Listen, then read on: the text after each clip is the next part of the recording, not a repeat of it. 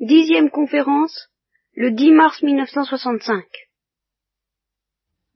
Alors la dernière fois, nous avons parlé de l'enfer. Pourquoi?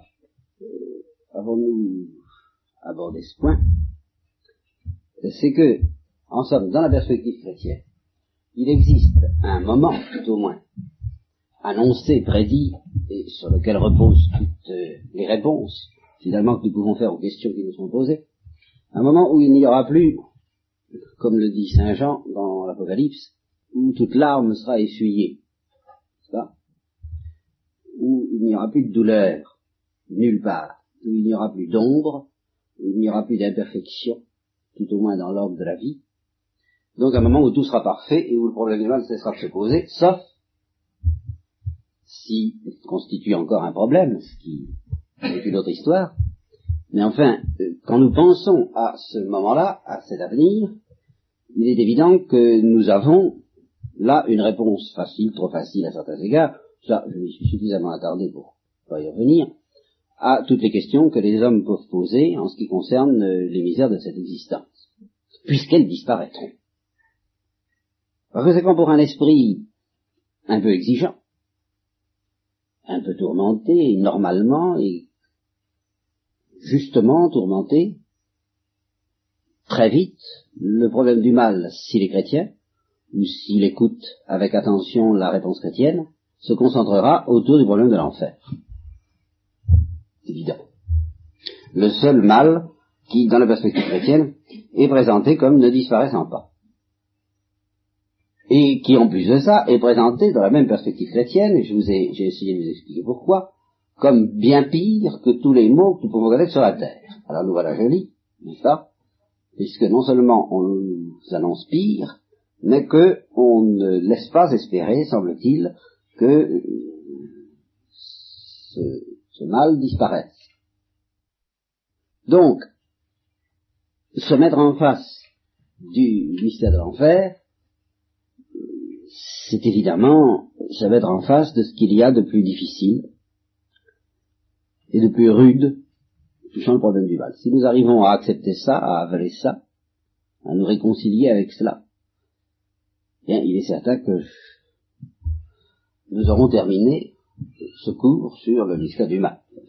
Si tant est que ça puisse jamais se terminer. Vous savez que dans la réponse chrétienne, le mystère d'enfer est lié au mystère du péché, de sorte que l'objection que l'on fait couramment contre l'enfer peut se formuler d'une manière plus subtile, plus précise et plus exigeante à propos du mystère du péché.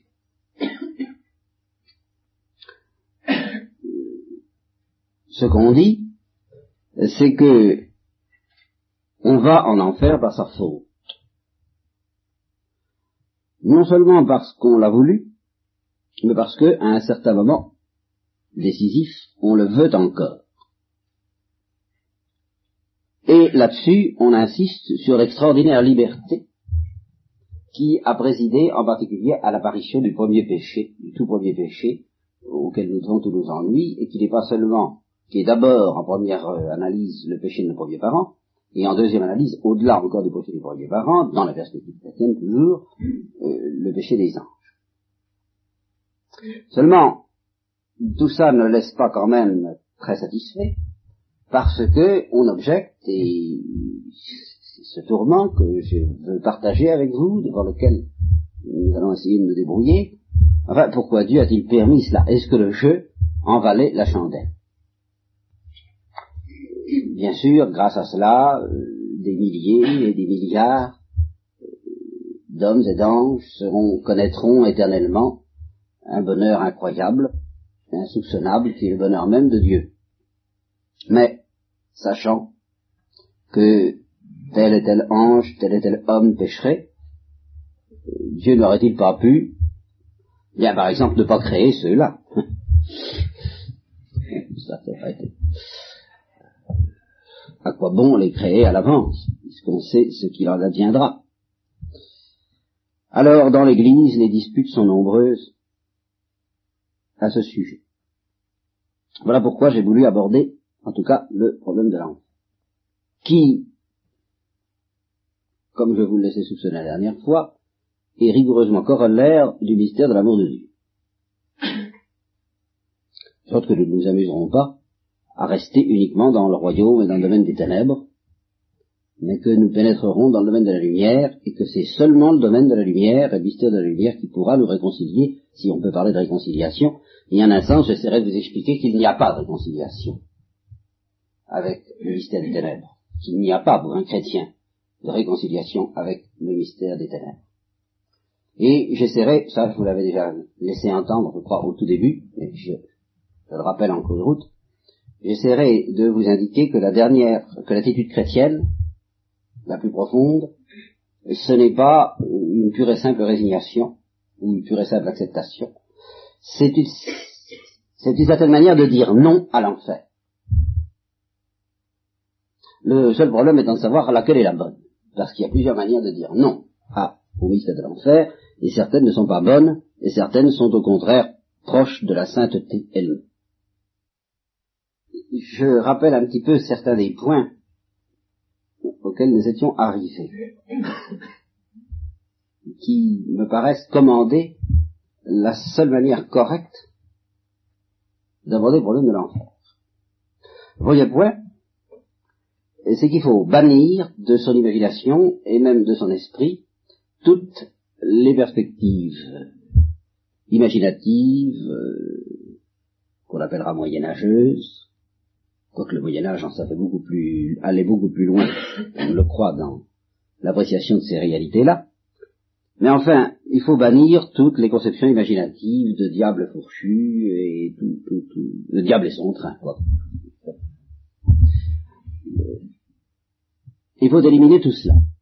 Je vous ai laissé soupçonner à la fin de quelle manière nous, pourrons, pourrions éventuellement penser à y revenir, n'est-ce pas? Mais vous vous rappelez certainement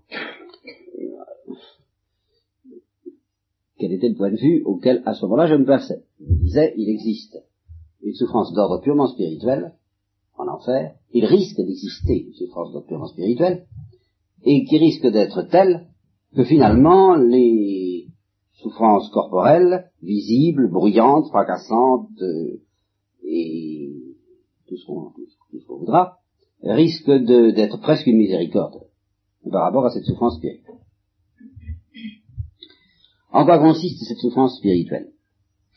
Alors, c'est là où j'ai cru pouvoir vous inviter à faire un pas de plus, dans le cas où vous seriez très allergique, qui je comprends très bien, au dogme de l'enfer, et j'avais envie de vous dire, écoutez, si ça vous embête, euh, allons-y carrément, supprimons la souffrance.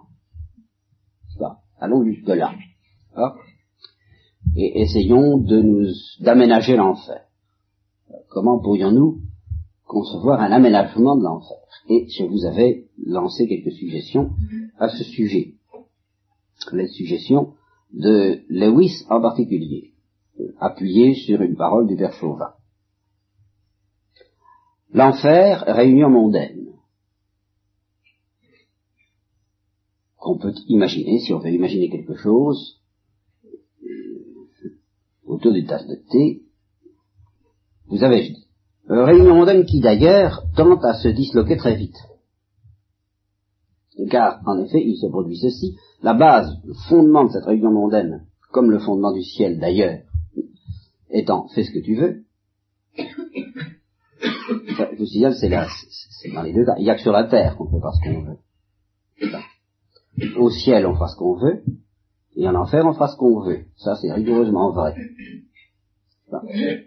Je ne dis pas que tout le monde fera ce que nous voulons. c'est une autre histoire. Mais nous, nous ferons ce que nous voulons, ce que nous aurons voulu. Avec, euh, nous ferons, espérons que non, nous ferons pas. de toute façon, nous ferons ce que, voulons, que nous voulons, au ciel ou en enfer. Et je vous avais dit, la seule différence, eh bien, c'est celle qui est signalée par saint Augustin. Aime et fais ce que tu veux. Seulement ça, ce sommet-là est, au-dessus de la morale. C'est la morale, mais à un degré de perfection tel que ça n'est plus, ça n'est même plus de la morale. C'est-à-dire que l'opposition que j'ai signalée hier entre le plan du fait et le plan du droit, ce que j'ai appelé le plan ontologique et le plan de la loi, disparaît. Celui qui aime, du fait qu'il aime, eh bien il fait ce qu'il doit. Donc il peut faire ce qu'il veut. Aime et fais ce que tu veux. L'enfer se définira au contraire par la formule symétrique, n'aime pas et fais ce que tu veux. C'est ce que je vous avais dit au sujet de cette réunion mondaine dans laquelle on peut imaginer que chacun fait ce qu'il veut, ça a absolument liberté entière d'aller où on veut, de se construire, euh, comme l'imagine Lewis, des maisons, des domaines imaginaires, dans, ce monde-là, dit-il, il n'y a pas besoin de se donner la peine pour construire, parce qu'on n'est pas dans la réalité. Alors il suffit de penser à une maison et on est dans sa maison. Bon, peu importe. Enfin, on fait ce qu'on veut. Mais on n'aime pas. Voilà. Un point, c'est tout.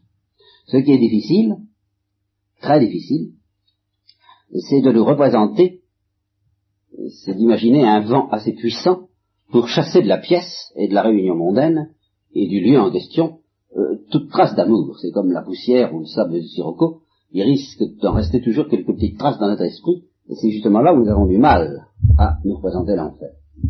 Un lieu d'où soit vraiment banni toute trace d'amour, d'amour vrai, réel. Complicité peut-être, mais amour sûrement pas. De sorte qu'il se produit euh, une tendance inévitable, la possibilité en étant supposée offerte, je vous dis pas que l'enfer c'est réellement comme ça. Mais je vous dis, ça pourrait être comme ça. Et, l'essentiel, ce qui, est le plus important, le plus grave de l'enfer, subsisterait. Voilà. Donc chacun disant, écoutez, ça va très bien, imaginez huis clos, ça commence comme huis clos, vous le disiez la dernière fois aussi, ça commence par huis clos, puis au bout d'un certain temps, il y en a un qui dit, écoutez, euh, je vous aime bien, ce qui n'est pas, vrai, ou tout, au moins le mot bien permet d'enlever toute, vérité. Euh, je vous aime, n'est-ce pas Vous êtes bien gentil, mais décidément nous ne nous comprenons pas, nous ne nous entendons pas, nous ne sommes pas d'accord. Manifestement, nous ne sommes pas d'accord, nos volontés ne vibrent pas à je m'en vais un peu plus loin. Et chacun, petit à petit, en fait autant. Alors on se retrouve, tout le monde se retrouve à des, des années-lumière de distance les uns des autres. Et alors c'est ici qu'en effet nous pouvons peut-être commencer à pressentir l'apparition de la souffrance. Et alors d'une souffrance qui est certainement sans proportion avec tout ce que nous pouvons connaître et imaginer sur la Terre. Pour vous en donner une petite idée, pour essayer de vous donner une petite idée, je vous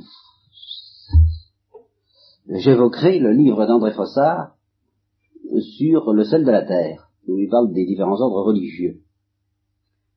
Et parmi ces ordres religieux, il y a les chartreux. Vous savez que la devise des chartreux, c'est O beata solitudo, sola beatitudo. Jeu de mots latin qui veut dire O bienheureuse solitude, seule béatitude. À l'opposition, à l'opposé des trappistes, les chartreux, n'ont qu'un désir, c'est d'être seuls. Ce que le monde traduira volontiers, ben, ils veulent qu'on leur fiche la paix. Alors André Foissard décrit en effet les sensations de l'apprenti chartreux qui vient pour trouver la solitude. Mais euh, qui vient pour de bon. Celui qui vient passer une journée et qui sait que le soir même il va retrouver des gens ennuyeux d'ailleurs, peut-être, exaspérants, enfin des gens celui-là ne sait pas ce que c'est que la solitude. Il faut faire l'essai de la solitude définitive. C'est pas la solitude éternelle, loin de là.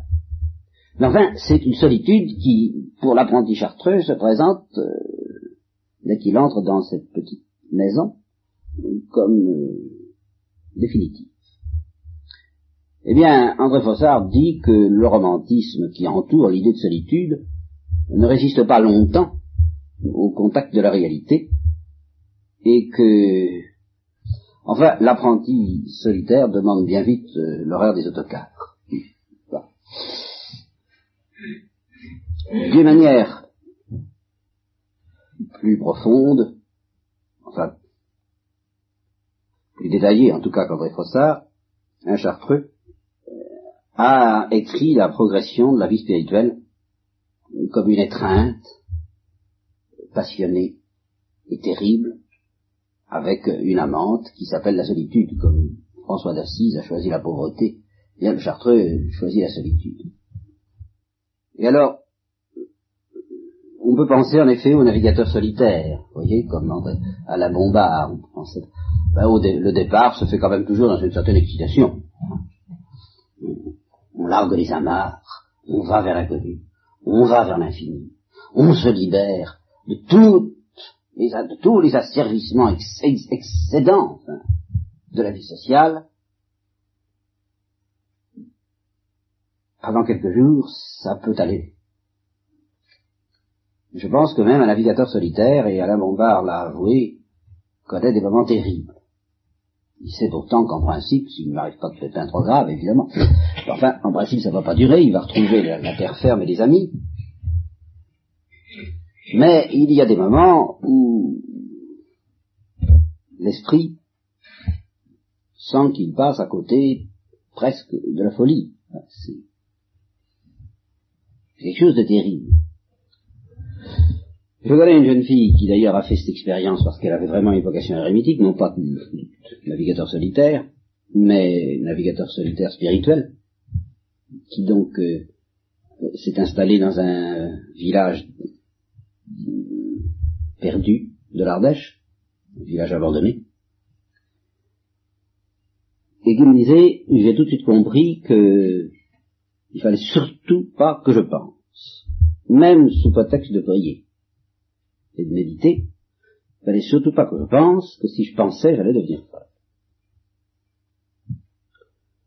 Euh, c'est vraiment une épreuve terrible.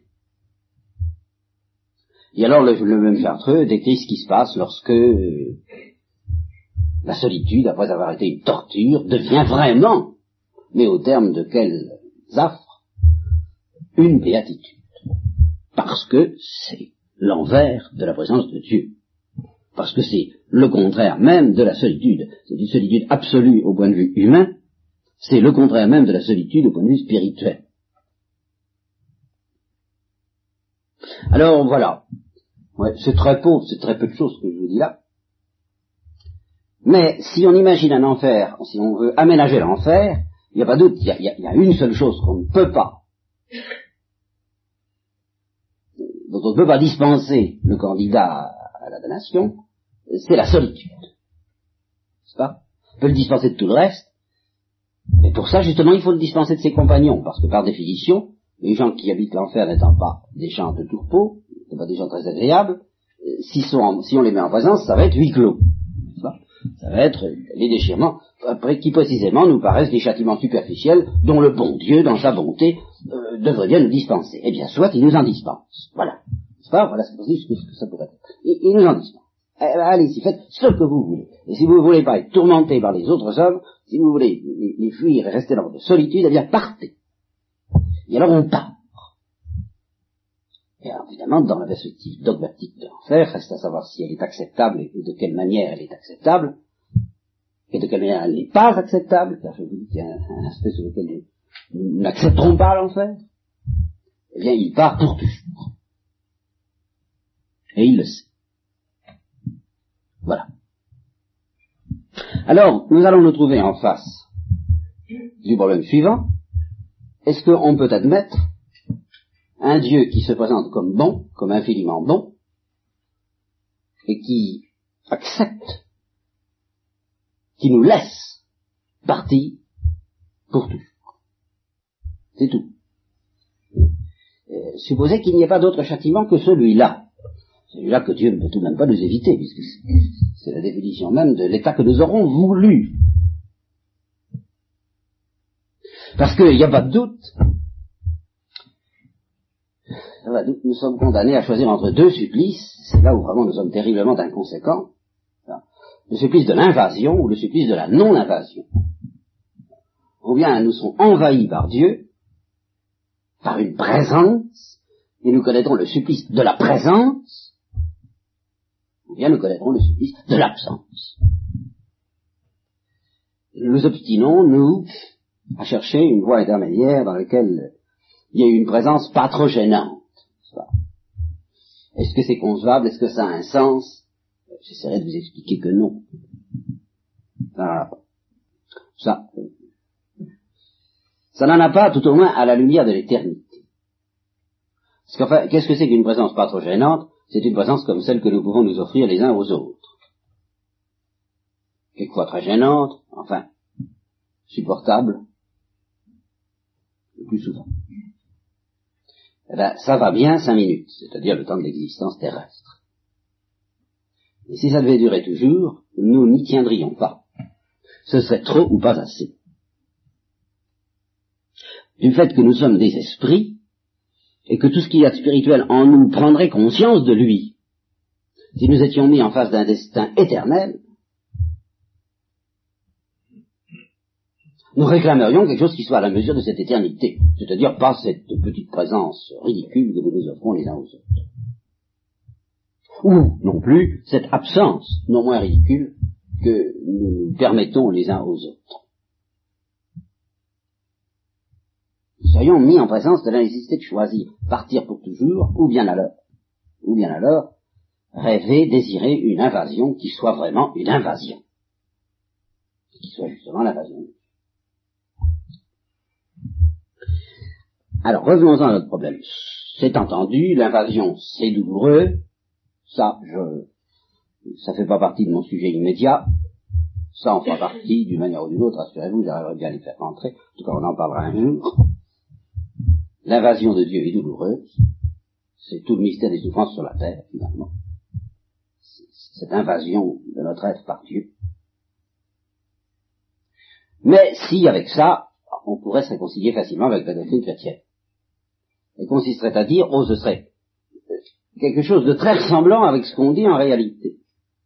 Si vous voulez, ce qu'on dit en réalité est très proche de ça. Ça consisterait à dire, écoutez, Dieu vous aura de toute façon. Sera plus ou moins long. Mais pour vous envahir, il vous envahira. Pour vous dévorer, il vous dévorera. Ça, c'est sûr. Alors, vous pouvez vous débattre, vous agiter, discuter, rouspéter, vous révolter. C'est pas la peine de vous fatiguer, vous, il, il gagnera. C'est presque vrai. Vraiment à très très peu de choses près. Est-ce que nous pouvons concevoir une, une, hypothèse, une perspective où ce serait totalement vrai. Qu'est-ce que ça voudrait dire?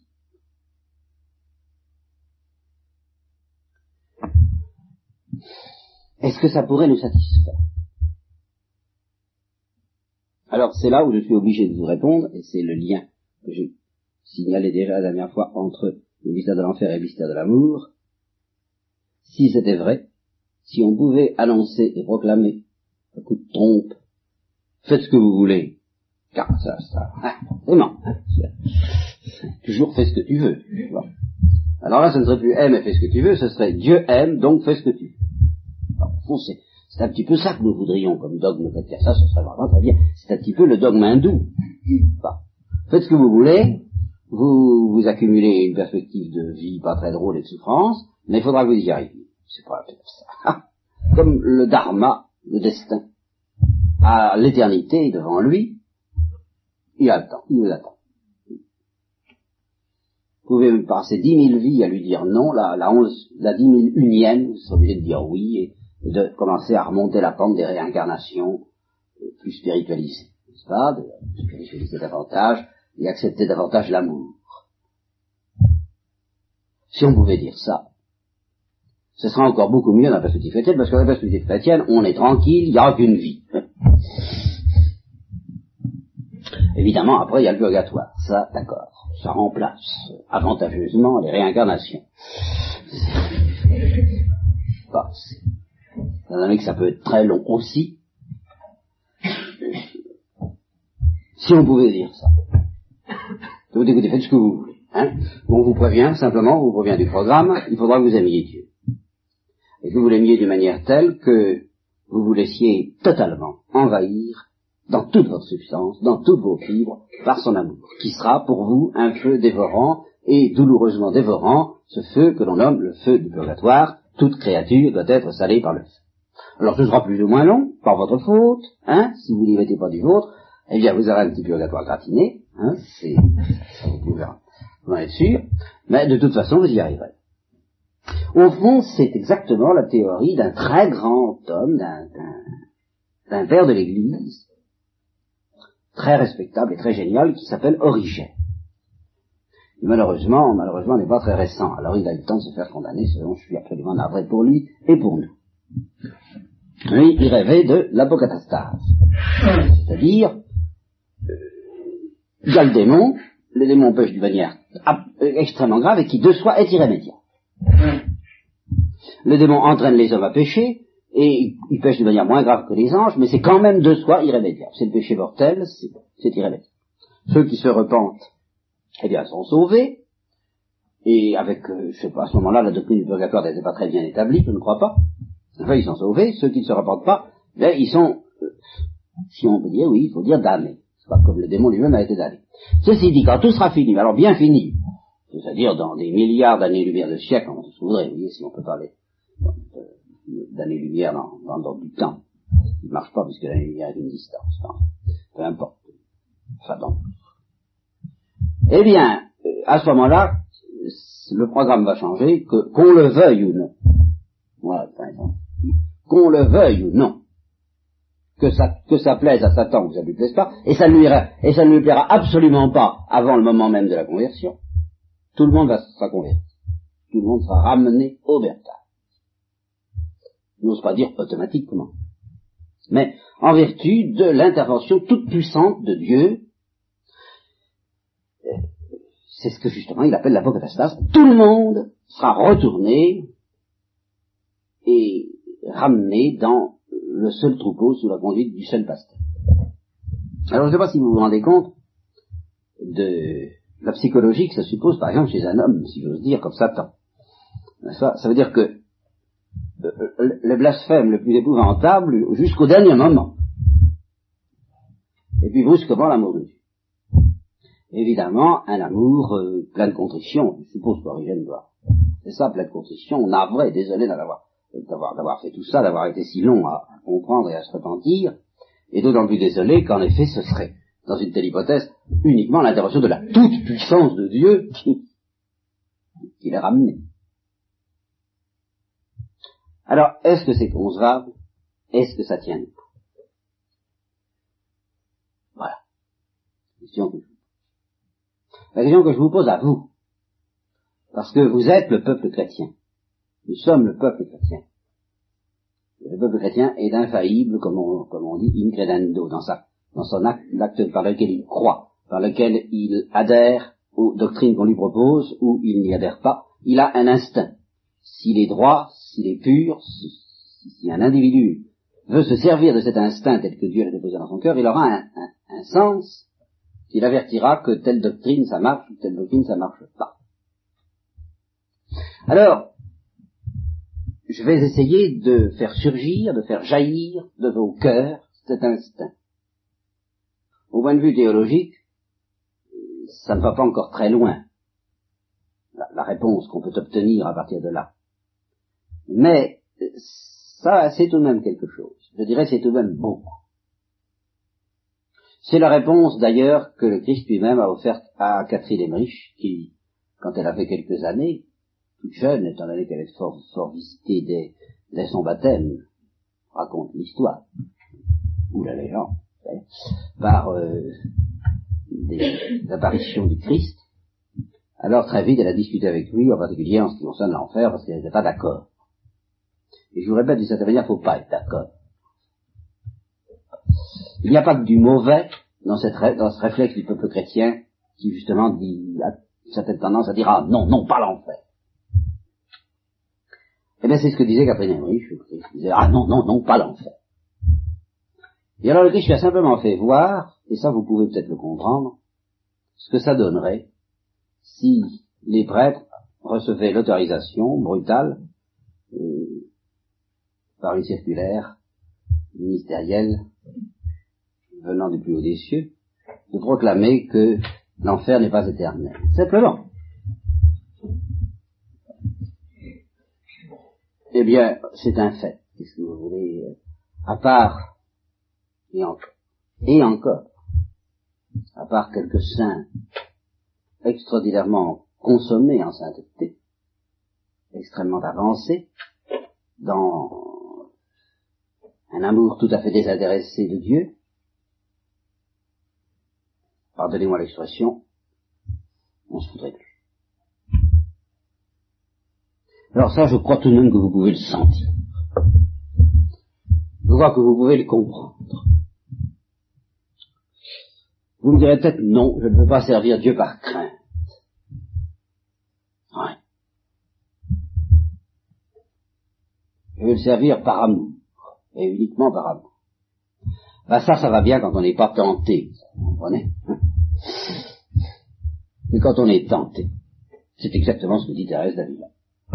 Il y a des moments où il faut dire à Dieu, mon Dieu, même s'il n'y avait pas d'enfer et même s'il n'y avait pas de ciel, comme ce fameux poème anonyme du XVIe siècle, une merveilleuse poésie.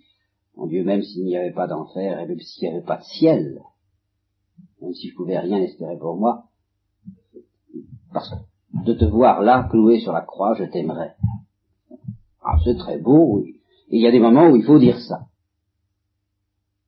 C'est exact. Et puis il y a des moments où il faut se rappeler, quel que soit le degré d'élévation qu'on a pu recevoir dans l'ordre de la charité, eh bien il faut se rappeler, dit-elle, qu'il y a un enfer. Parce qu'il y a des moments de tentation.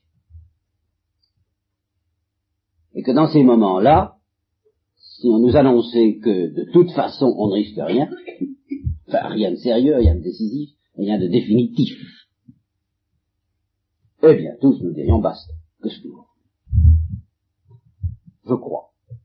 Et je dis à commencer par moi, si vous vous croyez d'une étoffe plus pure, je serais pas très rassuré sur votre compte, parce qu'à ce moment-là, euh, vous risquez de vous faire des illusions sur la nécessité de la grâce, justement. Alors voilà, ce que l'instant du peuple chrétien peut dire. Seulement à ce moment-là, aussi, si on en reste là, on se trouve devant une difficulté très sérieuse et qui aboutirait, si vous voulez, à la conclusion suivante. D'un côté, Dieu est infiniment bon. Puisqu'il est infiniment bon, il est évident qu'il ne peut pas accepter un enfer éternel, ça c'est exclu, propre, bien. De l'autre, il veut notre amour. Bon, pour des raisons que nous aurons à approfondir, qui reste ce qu'il y a de plus fructueux et de plus passionnant à méditer dans ce mystère, et de plus difficile aussi. il veut notre amour, qui s'appelle le vouloir. Alors, comment concilier ces deux choses-là? Euh, Troisièmement, s'il n'y a pas la crainte de l'enfer, l'amour, il peut toujours courir. Alors, qu'est-ce qu'il peut faire? Ben, Il n'a qu'une solution. Et ça nous ramène au fond à Origène. Il n'a qu'à nous faire peur en nous faisant croire qu'il y a l'enfer. Si vous voulez. Hein alors là, ça arrange, tout. Malheureusement, cette solution se détruit elle-même.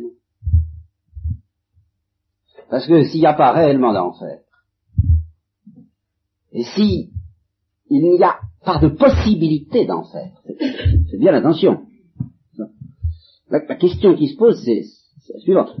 si on admet une possibilité d'enfer, ben, le, le, dogme chrétien nous renseigne, il nous dit, bah oui, il y en a un. C'est un fait. Mais nous nous insurgeons parce que nous, sommes tentés de dire, mais ce n'est pas possible. Et ce n'est pas possible au nom de l'amour de Dieu, au nom de la miséricorde infinie. Ah, c'est bien en face de ça que moi je veux me placer. Oui, c'est essentiel.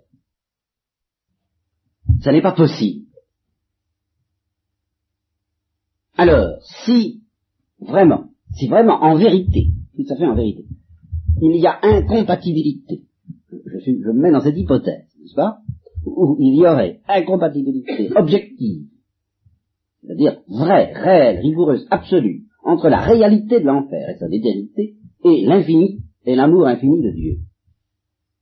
À ce moment-là, je dis, cette incompatibilité, si vous, la proclamez, si vous l'affirmez, c'est que l'homme est capable de la découvrir. vous, affirmez qu'il y a incompatibilité entre l'amour infini de Dieu et la réalité de l'enfer. Donc vous êtes capable de... Si, vous avez raison, il y a là une vérité que vous êtes capable de découvrir. Que tout le monde est capable de découvrir. Par conséquent, Dieu, avec ses menaces, il peut toujours découvrir. Ça, ça revient au même. Et on utilisera les paroles des saints, même dans ce sens-là, pas cette, confiance folle de Thérèse de l'Enfant Jésus qui, disait, mais il pourrait me menacer, il pourrait, parce que je, je, je sais qu'il est amour, je sens. Personne, si je pouvais faire sentir ce que je sens, je connais à fond plus d'un cœur de mère, je sais ce qu'une mère ferait pour son enfant, et Dieu c'est bien plus qu'une mère, comme le dit la parole, je crois, d'Isaïe, n'est-ce pas? Est-ce qu'une mère abandonne son enfant? Et puis même si une mère abandonne son enfant, moi je ne vous abandonnerai pas, c'est tout de même une parole magnifique, eh bien on utiliserait ça en disant, bon ben, alors il peut, hein? Il peut dire ce qu'il voudra, moi je sais que, mais non, Seigneur, alors il y en a qui disent ça, il y a des blasphémateurs, car moi, pour moi ce sont des blasphémateurs, qui disent, mais non Seigneur, vous vous faites plus mauvais que vous n'êtes, enfin voyons. Mais rassurez-vous, je ne vous prends pas au sérieux, moi. Je je ne vous fais pas l'injure de vous croire. Donc, cette solution qui consisterait à obtenir notre amour en nous faisant peur avec quelque chose qui n'existe pas, se détruirait elle-même. Sans parler du fait que c'est indigne de Dieu, étant donné que c'est indigne de Dieu de faire comme si. Mais enfin, ça, j'insiste pas là-dessus, parce que dès qu'on parle de ce qui est digne ou indigne de Dieu, dans notre pauvre mentalité moderne, et puis notre mentalité en général, c'est des arguments qui le touchent assez peu. Enfin, ça, on est à côté, il faut reconnaître qu'à côté du malheur infini d'une âme, euh, la dignité de Dieu, on a envie de dire, on veut pas, alors là, il, n'a rien à craindre, qu'est-ce que ça peut lui faire Donc, on, on, ne prend pas garde à cet argument qui est pourtant très très sérieux, que c'est tout à fait indigne de la part de Dieu de faire comme si. Et de nous menacer d'une chose pour nous dire 26 000 siècles après, c'était pour rire. Ah non, plutôt pour pleurer. Vous voyez il y a chose qui ne va pas. Or, cet instinct du peuple chrétien, qui consiste à nous dire, à se dire, s'il n'y avait pas cette menace, tous les efforts que Dieu pourrait faire pour nous inviter au sacrifice quand même assez, assez lourd, hein, assez profond. Vous voyez, si vous allez jusqu'au bout, de la théorie qui ne veut pas que l'enfer soit éternel, vous n'avez finalement qu'une seule manière d'être cohérent, et il y en a qui vont jusque-là, c'est de supprimer même la notion de péché. Il n'y a jamais de péché. Hein, tout ça n'existe pas. Alors là, évidemment, on peut faire tout ce qu'on veut, tout est amour, tout est lumière, tout est beau, tout est bien. Il n'y a que cette espèce d'apparence gênante de souffrance, de mort et de ténèbres qui semble peser sur la conscience très superficielle des hommes, mais grattez un peu la surface, et qu'est-ce que vous allez trouver au fond? L'être, la lumière, l'amour, la vie, euh, le triomphe irrésistible du bien, il n'y a pas de problème. Et surtout, et surtout, il n'y a pas de péché. Ah, évidemment, si vous allez jusque-là, d'accord. Mais là, je pense que, là encore, j'espère que l'instinct du peuple chrétien vous arrêtera. Euh, les crimes des nazis, euh, même en profondeur, tout à fait en profondeur, c'est pas même quelque chose d'assez épouvantable. Hein Alors si vous admettez ça, si vous admettez qu'il y a du péché, l'instinct du peuple chrétien consiste à dire ceci, si Dieu ne nous menace pas, et si par ailleurs il nous laisse libres, eh bien il peut faire tout ce qu'il voudra pour essayer d'obtenir notre amour. La lutte est trop dure, le sacrifice à faire est trop dur. L'appel du péché est trop lourd.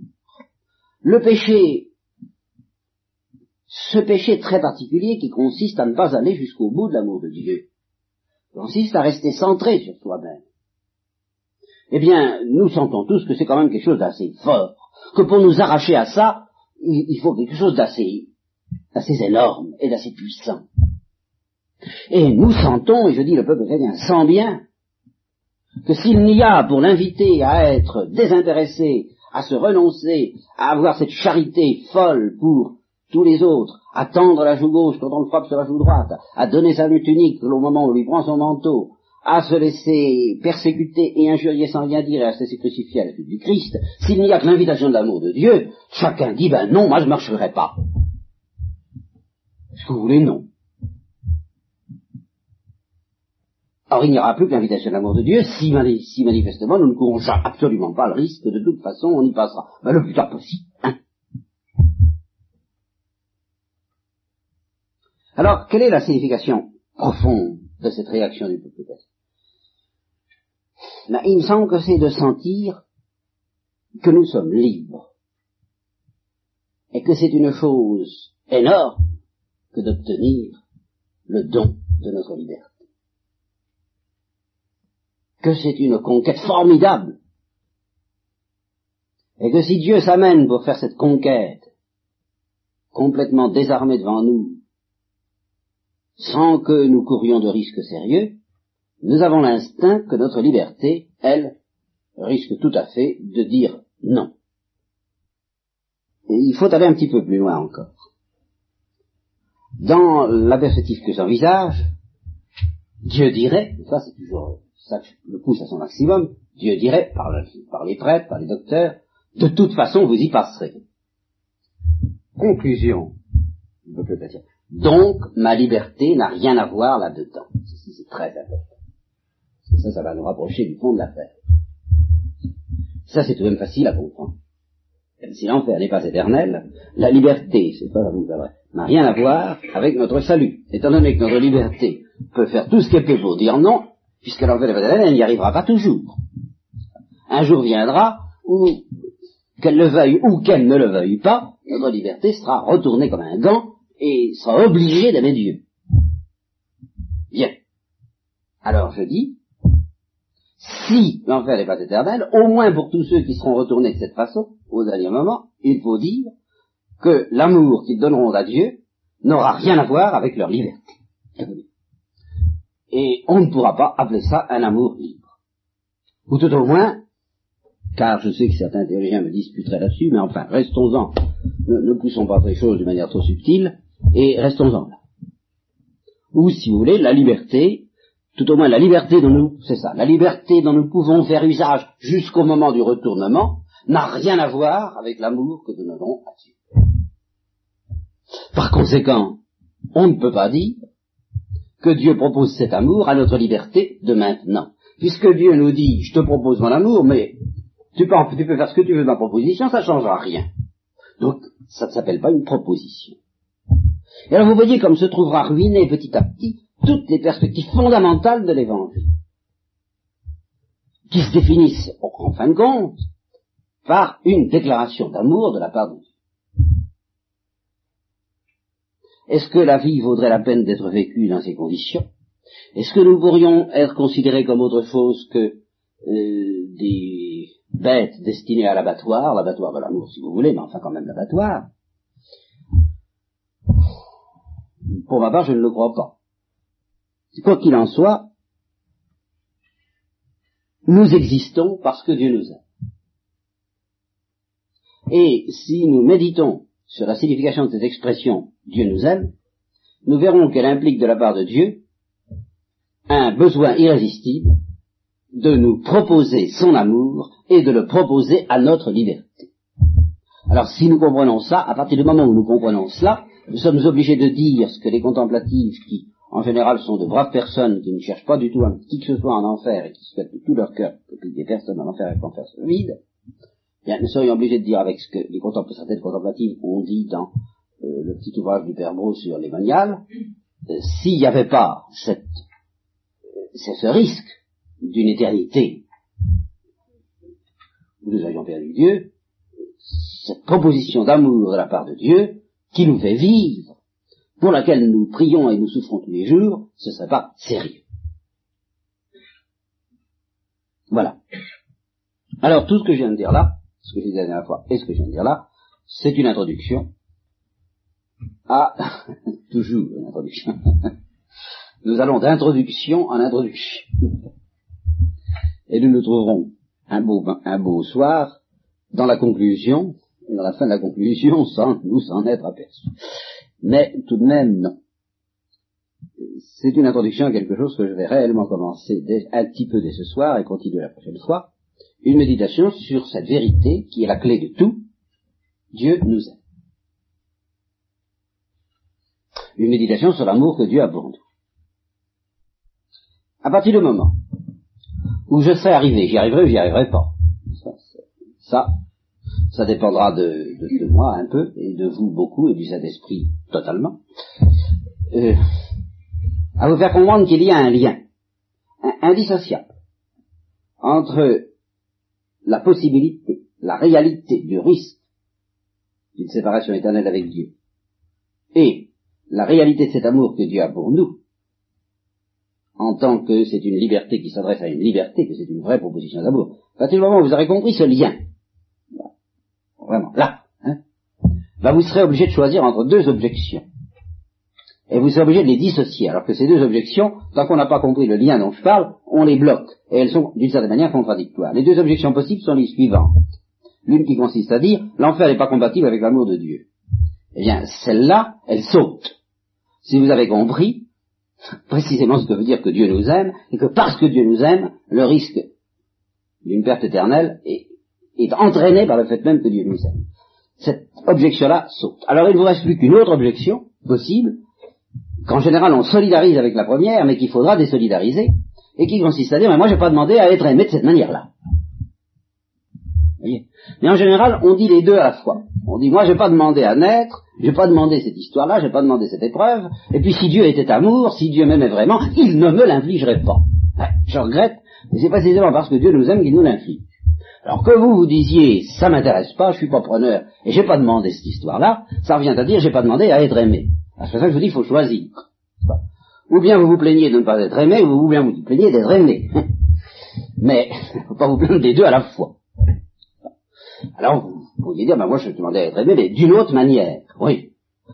Il reste à savoir si vous seriez satisfait dans le cas où vous seriez aimé d'une autre manière. Et si ça signifierait bien quelque, et si ça peut signifier quelque chose d'être aimé d'une autre manière. Alors justement, euh, à partir de cet instant même, mais pour cinq minutes maintenant, et ce sera la suite du programme, nous méditerons sur ce mystère de l'amour de Dieu pour nous. Alors voilà le plan que je vous propose nous tâcherons d'aller euh, des choses les plus simples, les plus concrètes, les plus vérifiables, des analogies humaines, de, des, réalisations humaines de l'amour, aux réalisations spirituelles les plus pures, les plus dépouillées, et nous, suivrons, nous suivrons l'ordre que je vous propose ici. D'abord, ce qu'on appelle mais en termes humains, en termes bien humains, un amour de convoitise. Cet amour qui consiste à convoiter. Convoiter les richesses, convoiter les honneurs, convoiter un buffet, une bouchée de pain, convoiter quelqu'un, convoiter. Deuxièmement, l'amour que, toujours en termes humains, on appellera amour de dévouement, de désintéressement. Et nous verrons déjà que là, il y a un paradoxe. Parce que quand on, essaie de... Il y a un paradoxe, c'est-à-dire qu'il y a une difficulté où nous nous trouvons déjà au plan humain, dès que nous essayons de nous représenter quel est le maximum de l'amour? Eh bien, nous avons deux images qui se présentent à nous et qui ne sont pas faciles à concilier. Bah, d'un côté, le maximum de l'amour, et tout, tout, le nœud du problème commence déjà, là, euh, ce sera, si vous voulez, ce qu'on appellera l'amour-passion, chose comme ça. Hein. Un amour très passionné, très dévorant, ça paraîtra le maximum d'intensité de l'amour. Et puis tantôt on vous dira, mais pas du tout, justement, non, le maximum de l'amour, c'est celui qui se renonce le plus totalement, qui se dévoue le plus totalement, qui s'offre le plus totalement, qui parce qu'on ne réclame rien pour lui c'est là où il y a le maximum d'amour. C'est pas facile de, répondre, de résoudre cette question au plan humain. C'est même insoluble. Où, y a-t-il le maximum d'amour? Parce qu'il y a des moments où le fait que quelqu'un ne vous demande rien peut vous irriter grandement? Vous pouvez trouver que ça s'appelle pas justement vous aimez comme vous voudriez. Vous voudriez qu'on vous demande quelque chose. Être parfaitement désintéressé vis-à-vis de vous, mais oui, cela explique à propos de Dieu, est-ce que ce n'est pas au fond être un peu indifférent vis-à-vis de vous? Indifférent, en ce sens qu'on veut votre bien, mais on n'a pas besoin de vous. Qu'est-ce que c'est qu'un amour qui n'a pas besoin de celui qui l'aime? Vous voyez Alors, par ailleurs, si on a besoin de vous, on vous dira, ah, votre amour, l'amour n'est pas pur. Il n'est pas désintéressé, il n'est pas au sommet de la pureté de l'amour. Alors, euh, où est le sommet de l'amour? On ne sait pas très bien au point de vue humain, on n'en sort pas facilement. Et on ne peut en sortir, effectivement, qu'en dépassant le niveau humain pour déboucher dans une analyse spirituelle où nous trouvons alors des réalisations métaphysiques de l'amour. Alors voilà les réalisations successives que nous examinerons. Premièrement, l'oblation de la créature au créateur. L'amour de la créature pour le créateur. L'amour qui réalise, en somme, le premier commandement de la loi. Tu aimeras ton Dieu de toute ton âme, de toutes tes forces, de tout ton cœur et par-dessus toute chose. L'oblation de la créature au créateur. Alors, nous verrons que dans cette oblation se trouve réalisée à la fois une très grande intensité de désintéressement, de dépouillement, et en même temps une intense, un intense besoin de celui qui est aimé, car la créature a un intense besoin du Créateur. Et elle ne renie pas dans l'oblation qu'elle fait d'elle-même au Créateur le besoin qu'elle a du Créateur, absolument pas. Donc vous voyez que les deux peuvent se nouer. Et alors là, nous allons commencer à nous orienter vers la solution de ce problème. Vous voyez, où est le maximum d'amour. En voyant ce que c'est que l'amour le plus pur qu'on puisse concevoir de la créature pour le Créateur, donc c'est pas un amour parfaitement désintéressé, et pourtant c'est une oblation. À partir de cette, euh, cette réalité, qui est en même temps un mystère, de l'amour de la créature pour le Créateur, lorsque la créature a retrouvé son innocence, parlons pas justement de notre situation de pécheur, parlons de la situation d'un amour vraiment pur et innocent. Nous pourrons aller plus loin et envisager l'amour de Dieu pour lui-même qui est quelque chose de supérieur encore. Et enfin, quand nous en serons arrivés là, nous pourrons, car c'est ce qu'il y a de plus mystérieux et de plus difficile, nous demander ce que c'est que l'amour de Dieu pour nous. Mais, auparavant, cet amour de Dieu pour nous est quelque chose de tellement profond et tellement mystérieux, en effet, que pour euh, réfléchir dessus, il faudra faire intervenir quelque chose d'autre qui est la clé de toute cette histoire-là, mais on ne le sait pas et qui est l'amour que les trois personnes de la Sainte Trinité ont les unes pour les autres. C'est seulement à partir de là qu'on pourra pressentir ce que c'est que l'amour de Dieu pour nous. Et c'est à partir de là seulement que je pourrai essayer, non pas de vous réconcilier avec le dogme de l'enfer, mais d'essayer de vous faire comprendre de quelle manière, de quelle manière il faut ne pas accepter l'enfer.